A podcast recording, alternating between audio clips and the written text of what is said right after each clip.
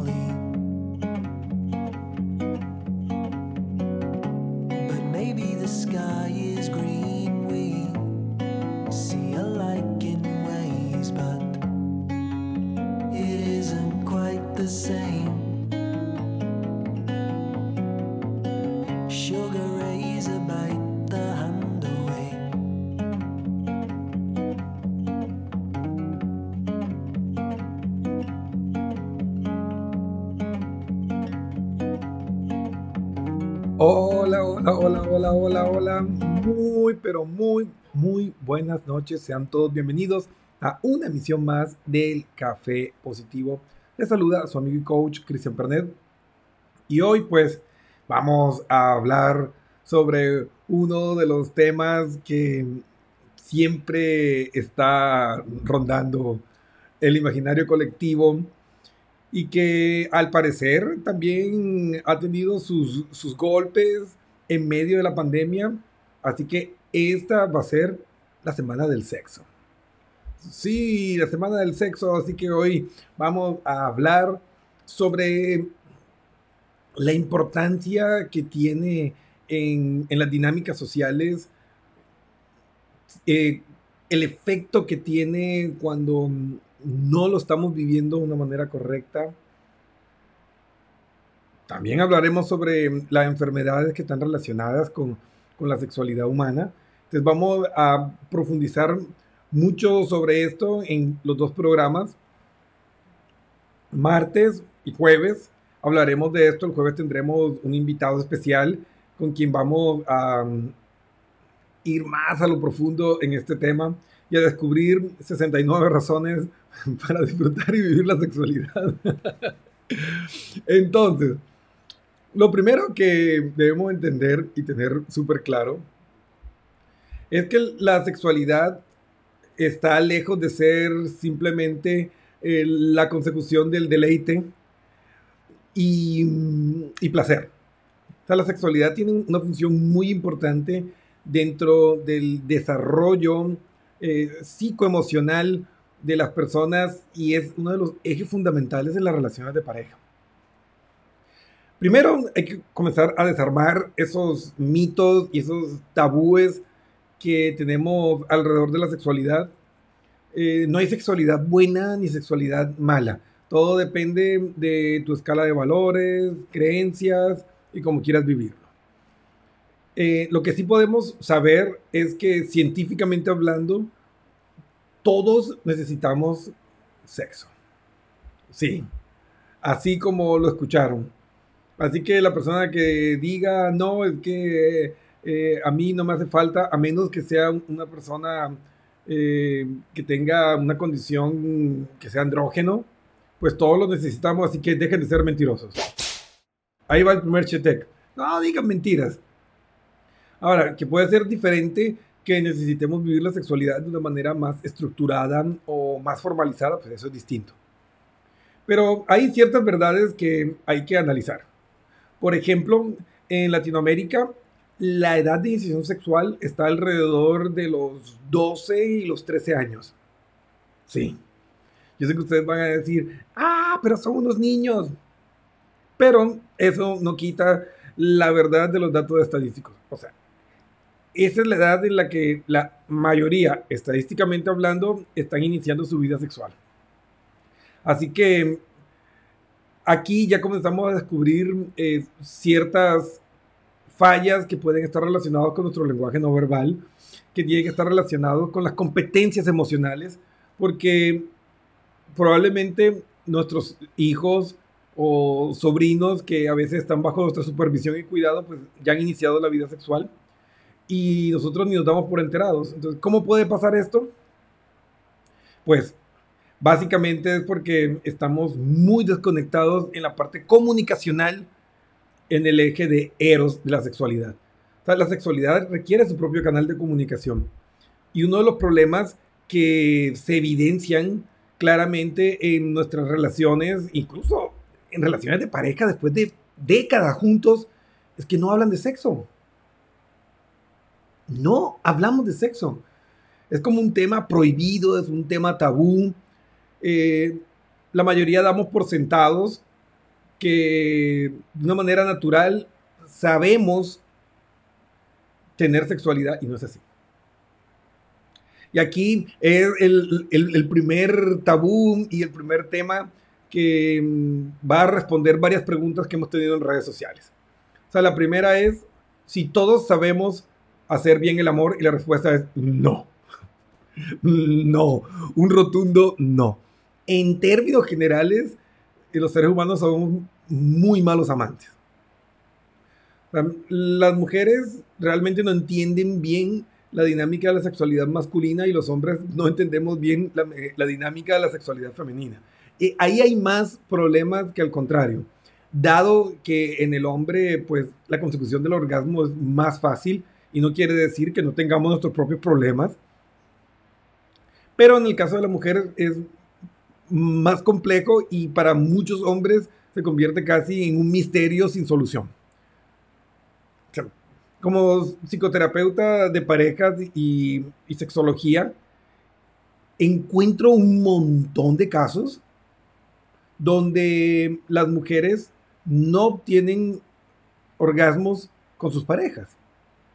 Y uno podría pensar, bueno, puede ser un problema de incompatibilidad sexual eh, en, estas fases iniciales, pero no.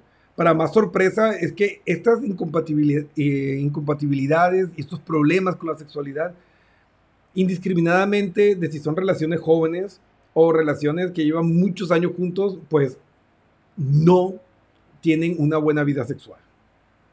Entonces la falta de orgasmos y la cantidad de orgasmos fingidos de parte de las mujeres para complacer el ego sexual de los hombres, pues no ayuda, porque las mujeres se van frustrando cada vez más y los hombres vamos creando esa falsa idea de que somos buenísimos en las artes amatorias y pues no lo somos. Entonces vamos definiendo primero lo que dice la ciencia y y ya vamos a tener tiempo para ir profundizando más en esto. Recuerden que el día jueves a las 8 de la noche, pues vamos a seguir hablando de este maravilloso tema y vamos a tener invitados para sacarle más el jugo a todo esto.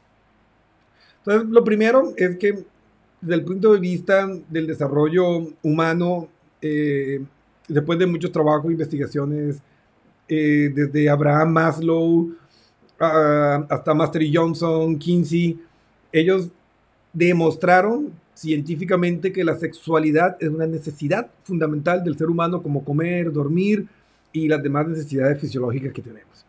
Así que comencemos a borrar eso de que eh, sentir la necesidad o comunicar que tienes necesidad eh, eh, en la parte de tu sexualidad es una perversión y por poco es el pecado. No, o sea, la sexualidad es una necesidad como comer, dormir.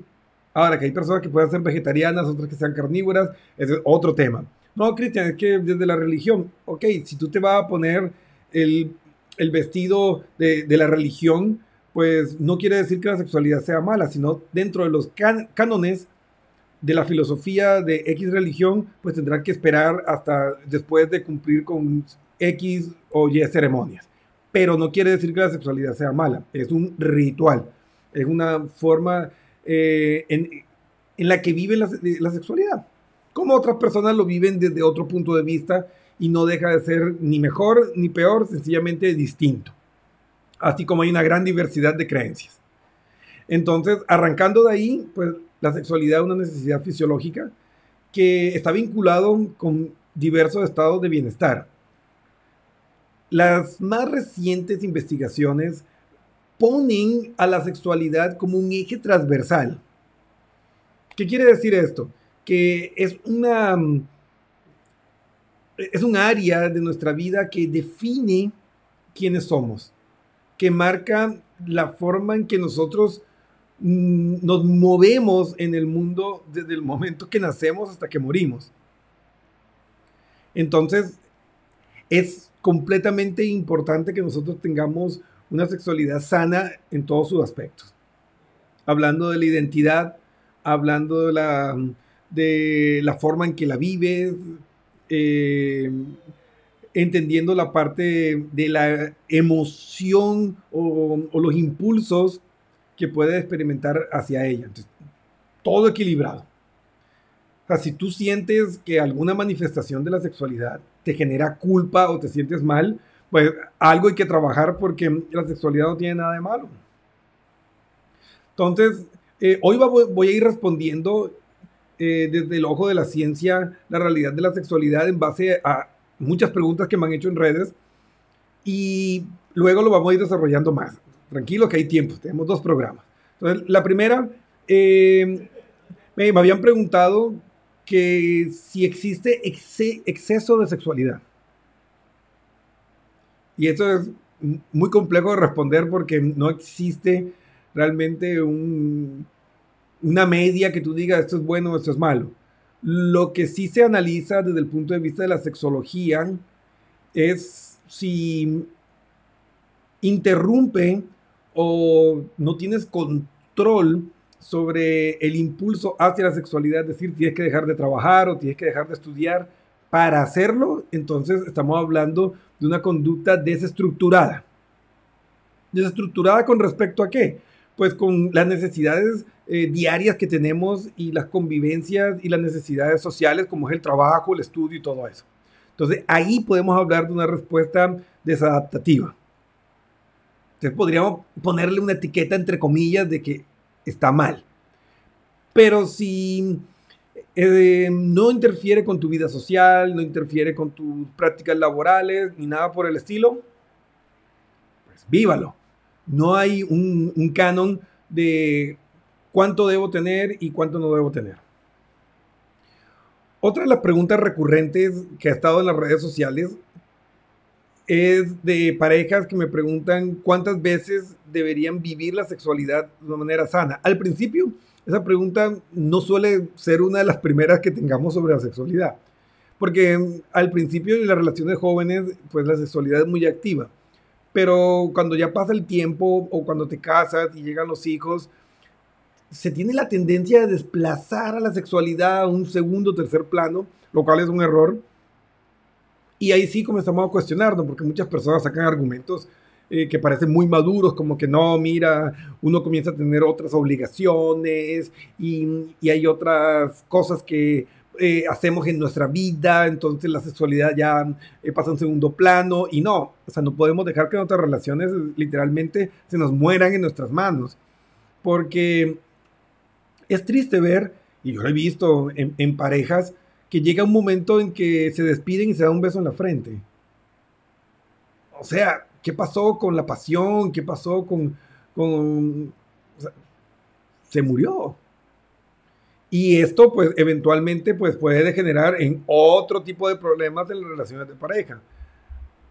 Y, aquí es donde vamos a comenzar a hilar fino y, a tocar áreas sensibles, porque muchos de los problemas que se dan, por ejemplo, en infidelidades, es por negligencia nuestra. O que fuimos negligentes en, sobre la necesidad de nuestra pareja. No estoy justificándolo, no digo que esté bien ni que esté mal, pero muchas veces sí somos responsables de muchos episodios de infidelidades. Y claro, vienen a terapia y no, mira, Cristian, es que yo soy un padre que nunca le he hecho faltar nada a mi familia ni a mi pareja, o yo soy un, una mujer que nunca le ha hecho faltar nada a mis hijos ni nada. Y siempre que les pregunto, ok, cuénteme cómo está eh, la parte de, la intimidad. Y ahí sí aparecen los ojotes, no, es que, es que yo llego cansado, es que yo llego cansada. Entonces aquí viene la pregunta eh, para resolverle a um, Estefano que me preguntaba, mira, eh, si vamos a ponerle un, canon de cuánto sería la frecuencia, pues hay que entender cuál es el beneficio de la sexualidad. O sea, la sexualidad no es solo eh, la obtención del goce, del deleite o del placer, sino que cuando se tiene un orgasmo, se libera una sustancia que se llama oxitocina. La oxitocina es una hormona que genera pertenencia, o sea, que nos hace sentir que hacemos parte de eso, de algo.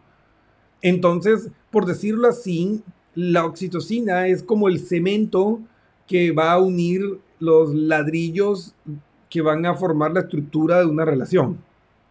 Entonces, para nosotros tener los niveles óptimos de oxitocina y que la pareja se sienta parte de esa relación, que exista esa pertenencia, que exista ese compromiso, pues se requiere cierta regularidad y frecuencia para que todo funcione bien. Y estamos hablando de mínimo, ojo, estoy diciendo mínimo, no estoy hablando que sea lo ideal, mínimo una vez a la semana.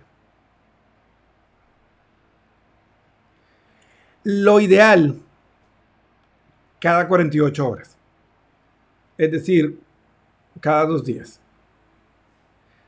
Entonces, para mantener los niveles más altos y óptimos de oxitocina, necesitamos tener relaciones íntimas con nuestra pareja cada 48 a 72 horas.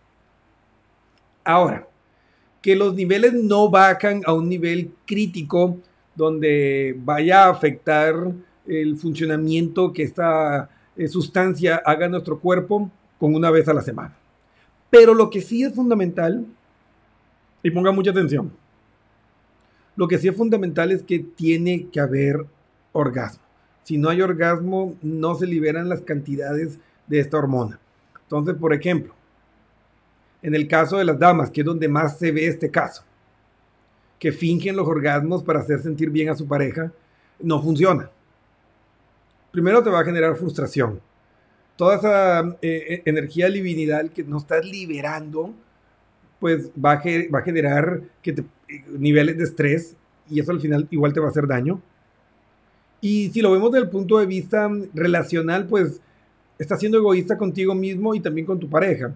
Porque si tú no le comunicas a tu pareja cómo necesitas que te hagan el amor para que puedas sentirlo y vivirlo bien, pues también le estás negando la oportunidad que cambie y que mejore. No, Cristian, que cómo voy a hablar de sexo. Mira, nadie aprendió sabiendo y no existen eso de buenos amantes. Eh, tú puedes haber estado con mil parejas, pero cada persona es única. Entonces lo que le gusta a uno no le gusta al otro. Entonces el mejor amante es el que pregunta, ¿cómo te gusta? ¿Qué te hago? No quiere decir tampoco que todo lo que te diga lo vas a hacer. No. Pero si no lo has vivido, pues experimentalo. Y después decide si lo integras a, tu práctica sexual habitual o no. O sencillamente pues pónganse a negociar.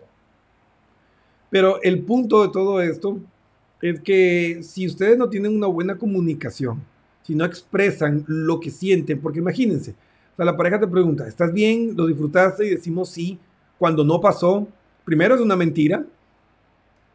Eh, segundo, pues nunca va a cambiar la situación. Porque si tú le dices que está bien y nunca le dices lo que tú necesitas, él no va a adivinar. Entonces a veces queremos como que pasarle psíquicamente la información y, no, así tampoco funciona, porque no tenemos poderes psíquicos, por lo menos la mayoría no. Entonces no, no van a adivinar ni van a saber lo que su pareja necesita. Entonces hay que hablarlo claro llamar las cosas por su nombre. O sea, yo todavía veo adultos que le dicen pajarito y, la flor y el nido. No.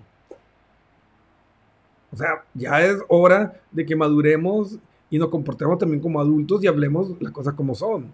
Es, el pene, no sé, la vulva, vagina, como de, la parte de la que quieras referirte. Pero las cosas por su nombre. Entonces, cuando comencemos a expresar y comenzamos a hablar claramente de las cosas, pues le permitimos a la persona, uno, que se mueva hacia el cambio y dos, a que busque ayuda.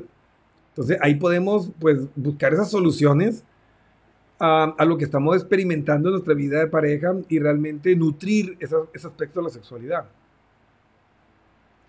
Si ustedes no tienen una sexualidad activa, es decir, por lo menos una vez a la semana, recordándole que lo ideal es cada dos o tres días, pues es momento de comenzar a analizar y hacerse las preguntas, ¿por qué no lo estoy viviendo? Porque, a ver, seamos honestos. Y aquí es importante que seamos muy honestos.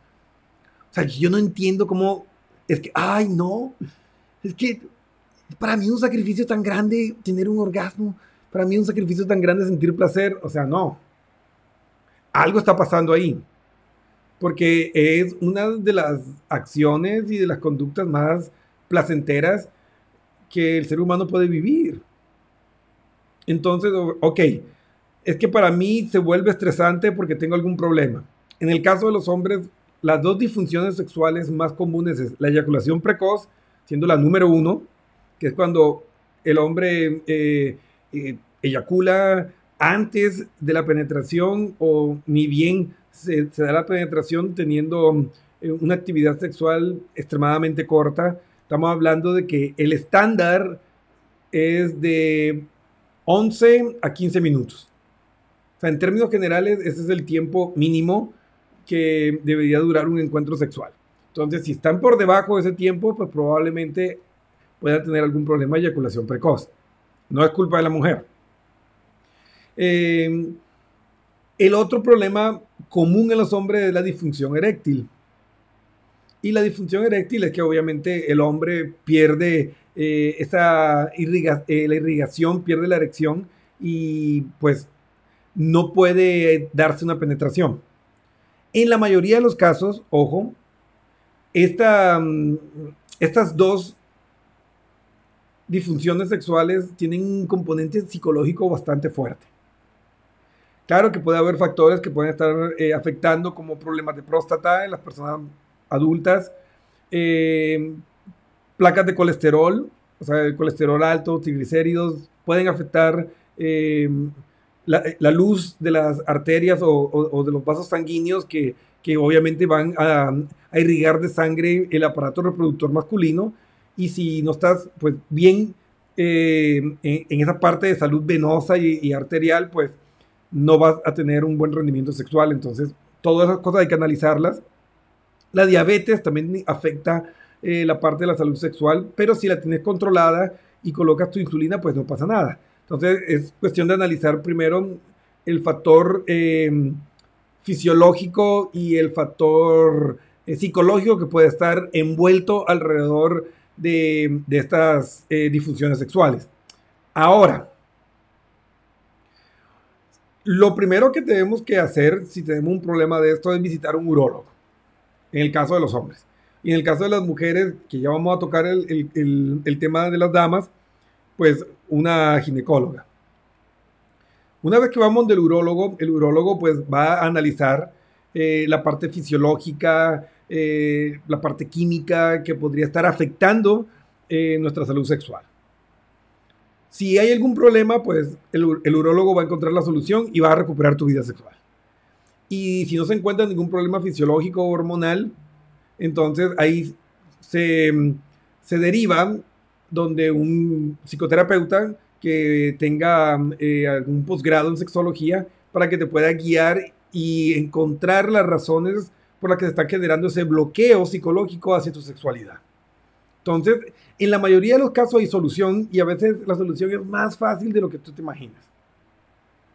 Entonces, para los caballeros que están escuchando esto y que tal vez puedan estar experimentando algún, alguna disfunción sexual que está afectando su vida en pareja, pues busquen ayuda. Busquen ayuda, no pasa nada. No van a perder nada, no se van a hacer menos hombres por buscar ayuda. En el caso de las mujeres, las disfunciones más comunes, estamos hablando del vaginismo, que es el dolor eh, que se da durante el coito, que tiene algunos orígenes eh, puede ser psicológico y se genera una contracción involuntaria de los músculos eh, eh, pélvicos o algún problema en el suelo pélvico de, de, la persona, de la dama en este caso. Entonces, pues visitando a la ginecóloga, pues se puede evaluar cómo está el suelo pélvico, se puede analizar si hay alguna infección, porque a veces las infecciones generan ese dolor eh, al tener una relación sexual.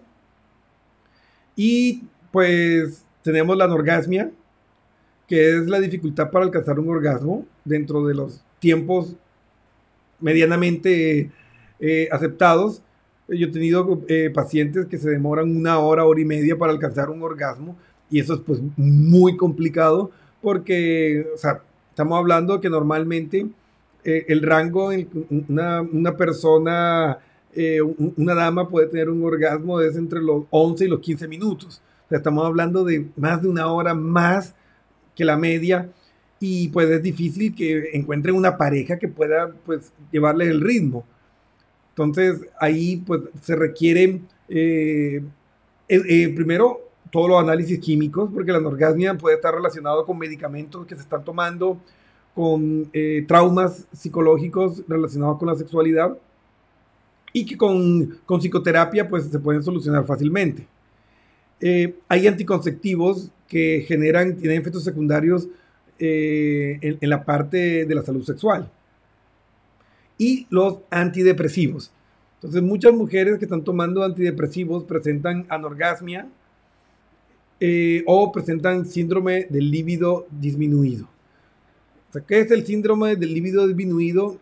Pues se les va las ganas, desaparece el pensamiento erótico y pues entran en un aplanamiento, eh, como que se aplana eh, esa parte del interés sexual y pues esto va a generar que la mujer tenga un rechazo o, no busque para nada los encuentros sexuales, afectando mucho sus relaciones interpersonales.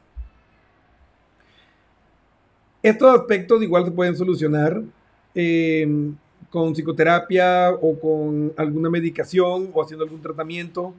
Entonces hay formas de cómo solucionarlo. Entonces lo importante que quiero yo dejar claro en este primer programa y pues vamos a tener invitados el día jueves que nos van a ayudar a ver desde una visión médica, una visión psicológica eh, más profunda el espectro de la sexualidad y por qué es tan importante en nuestras vidas. Pero lo que quiere dejarle la inquietud eh, en el programa de hoy es primero que es algo natural, que es algo sano, que en las relaciones de pareja es fundamental para que se mantenga eh, es, esa unión, esa pertenencia por acción de la oxitocina, que es eh, el químico que genera esa unión. Entonces, no oxitocina, no hay pertenencia. Si no hay pertenencia, pues va a haber alejamiento y a veces la distancia se hace tan grande que caben tres o cuatro en una relación. Entramos en modo maluma, feliz de los cuatro. Entonces, el punto es que hay que entender que no es solo la consecución del deleite o del placer, sino que tiene un aspecto eh, fisiológico importante. Segundo, que es importante la comunicación dentro de la sexualidad. O sea, lo que no se comunica no existe y una frase que reiteradamente la utilizamos en nuestros talleres, talleres seminarios, cursos, todo. tu pareja no va a adivinar y la persona que tiene que guiarle para indicarle lo que necesita eres tú no sé, me gusta más rápido, me gusta más lento. Cambiemos, variemos. El que tiene que comunicar es uno mismo. O sea, como decía mi abuelita, en la cama y en la mesa no hay que tener vergüenza. Y es así. O sea, con tu pareja tú no tienes que tener vergüenza de comunicarle lo que necesitas y lo que quieres. Y cuando tú lo haces y cuando lo vives correctamente, pues las relaciones se van consolidando y se van haciendo mejores. Segundo, que si hay una regla, tercero, hay unas reglas y tiempos, ¿no? Mínimo una vez a la semana, lo ideal es cada dos, tres días. Que el exceso o la adicción al sexo eh, no se maneja como en antaño. O sea, ahora se habla más bien de conducta adaptativa o desadaptativa. O sea, si interfiere con tu trabajo o con las cosas que tú haces en el día a día, pues estaríamos hablando de una conducta desadaptativa y pues requeriría eh, cierto tipo de intervención. Pero si no es así, o sea, si, si, tú lo deseas y te gusta y lo vives bien todos los días, dale. Pero hay ciertas eh, bases que se debe respetar. Eh, primero, si presenta algún tipo de disfunción sexual, o sea, alguna dificultad, que sería ya el cuarto y último punto, no te quedes callado, porque eso no ayuda. O sea, yo veo en terapia muchos hombres que culpan a su pareja de que tengan e, e, ellos eyaculación precoz. Y no, o sea, eso no tiene que ver con tu pareja, eso es algo tuyo. Em, a veces, no, es, que mm, la dama culpa a su pareja por, por el problema, pues tienes que ir primero donde el especialista. En el caso del hombre es el urólogo, en la mujer es la ginecóloga y hacer todo un análisis para ver qué es lo que está pasando, la parte fisiológica, y si todo está bien fisiológica y químicamente, hormonalmente, pues hay que trabajar con un profesional de la salud mental que nos ayude a guiarnos y a educarnos sexualmente para que podamos pues vivirla sin prejuicios, eh, sin tabúes ni ideas limitantes, que en la mayoría de los casos son los principales obstáculos a los que nos tenemos que enfrentar. Entonces, espero que les haya dado un poco de luz el tema. Eh, si tienen preguntas, pues pregunten sin miedo. Eh, estamos pues para servirles. Eh, esta es la semana de la sexualidad, así que estaremos atentos a, a, las, a, las, preguntas que nos hagan. Si quieren escribirnos por interno, pues ahí está el WhatsApp. A lo mejor pues quieren mantener su identidad confidencial, tal vez por lo delicado que pueda ser el tema, pues nos pueden escribir eh, para hacer consultas.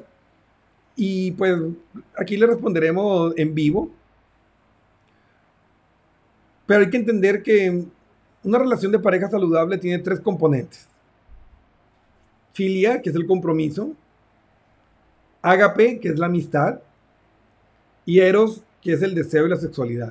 O sea, para que una relación pueda funcionar y prosperar a través del tiempo y se considere un amor completo, tiene que tener los tres componentes. ¿Sí? Todos son importantes, todos valen lo mismo, 33.3%. O sea, no es que la amistad es más importante que el compromiso o que la sexualidad, todos valen lo mismo.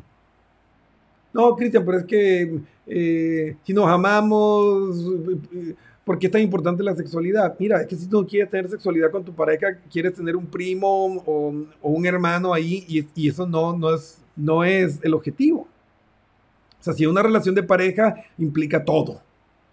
Y a veces es e, e, ese ego distorsionado que nos bloquea en la parte sexual porque no queremos eh, entregarnos. Y ahí pues vemos como la parte de Eros se puede conectar también con, la parte de, filia y, con la parte de, Eros. Entonces, mis queridos amigos y amigas, pues mucha atención eh, con, con esos indicadores y busquen ayuda. Busquen ayuda porque cuando tú cuidas tu relación, cuando tú cuidas estos tres componentes, las relaciones sí pueden durar toda la vida. Ahora, aquí tengo una pregunta que mandó por WhatsApp no hay problema, todo bien. Nos pueden preguntar aquí en el chat o nos pueden preguntar por WhatsApp.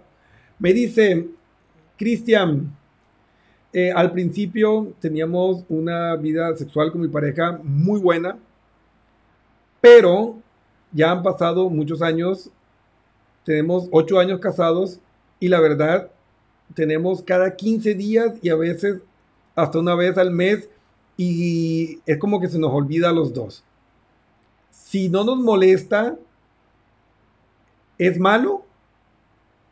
Porque lo que entiendo es que si a alguno de los dos le molesta, esto es lo que hace daño. A ver, primero, no, no respondas por el otro. O sea, tú puedes hablar por ti y tú puedes decir que no te molesta. Pero hasta que la otra persona no venga y lo diga también de frente, no, a mí no me importa, yo estoy bien así o no quiero, pues no pasa, no podemos hablar. Y ese es otro de los problemas típicos que tenemos en la parte de la educación sexual, porque uno de los miembros de la pareja asume la comunicación por los dos. Entonces, te tomo de ejemplo de uno de los errores que cometemos. O sea, tú no puedes decir que si a ninguno de los dos les molesta, entonces está bien o está mal. O sea, si él, si él lo dice, si él viene y lo dice, no, a mí no me molesta, yo no quiero, pues no pasa nada sea, regresamos otra vez a lo mismo. O sea, cada persona es un mundo distinto. Y si ustedes, ninguno de los dos tiene eh, impulsos ni deseos y no le genera estrés ni nada, pues no hay ningún problema. Ahora, pero si tu pareja se está reprimiendo, si tu pareja sí quisiera estar contigo, pero como tú no le buscas y no le dices nada, pues él, él tampoco lo hace, entonces ahí sí Estamos hablando de que existe un malestar y hay una, una dificultad que debería ser pues abordada porque mm, el hecho de que tengas ocho años no quiere decir que te va a funcionar bien. ¿Sí? Recién salió en las noticias que Bill Gates, después de 27 años de matrimonio, eh, se divorció de su pareja. Y uno lo veía en los programas y en las entrevistas y se veían también algo pasó en alguno de los tres ejes. Entonces, que tengas ocho años no quiere decir que no, ya, como estamos ocho años, esto ya es para toda la vida. No. O si te descuidas en la construcción del amor, se acaba. Entonces, pregúntale, siéntate a hablar con él y además, o sea, pues ponte a pensar.